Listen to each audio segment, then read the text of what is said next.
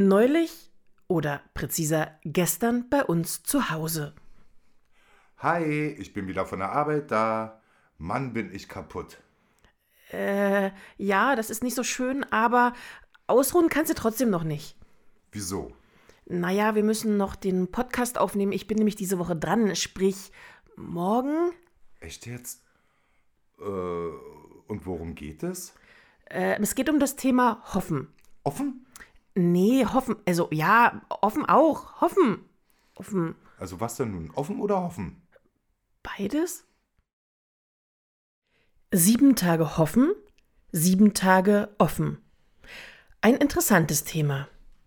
Aber was jetzt noch sagen nach all den Gedanken der Kollegen der letzten Sonntage? Hm.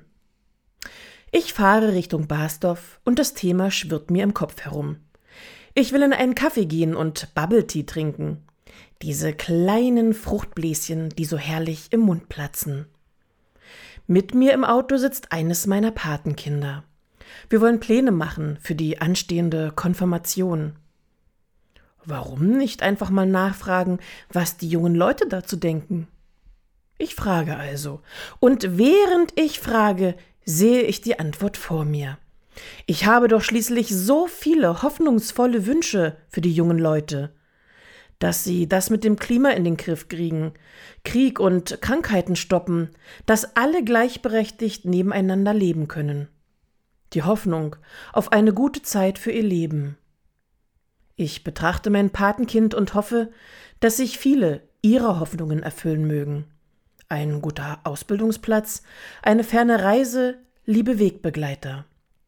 Und vor allem wünsche ich ihr und den anderen Jugendlichen eines, dass sie offen bleiben in ihrem Herzen und in ihrer Seele, das Leben annehmen können in guten und auch in weniger guten Zeiten, Zufriedenheit erreichen, Hoffnung behalten.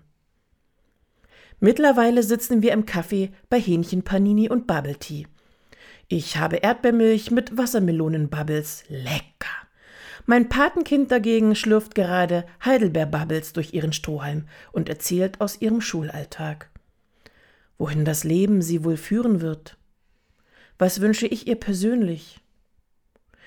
Ich hoffe, dass mein Patenkind offen gegenüber allen Menschen sein wird, die ihr Leben in welchem Bereich auch immer anders gestalten, dass sie durch diese Offenheit Freiheit erfährt und Vielfalt erleben kann, und dass im Umkehrschluss mein Patenkind Offenheit erfährt der anderen Menschen ihr gegenüber. Und wenn wir alle so leben würden, den anderen ernst zu nehmen, nicht zu urteilen, dann wäre diese Welt so viel friedvoller.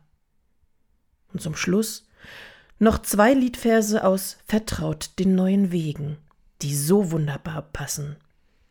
Wer aufbricht, der kann hoffen, in Zeit und Ewigkeit. Die Tore stehen offen, das Land ist hell und weit.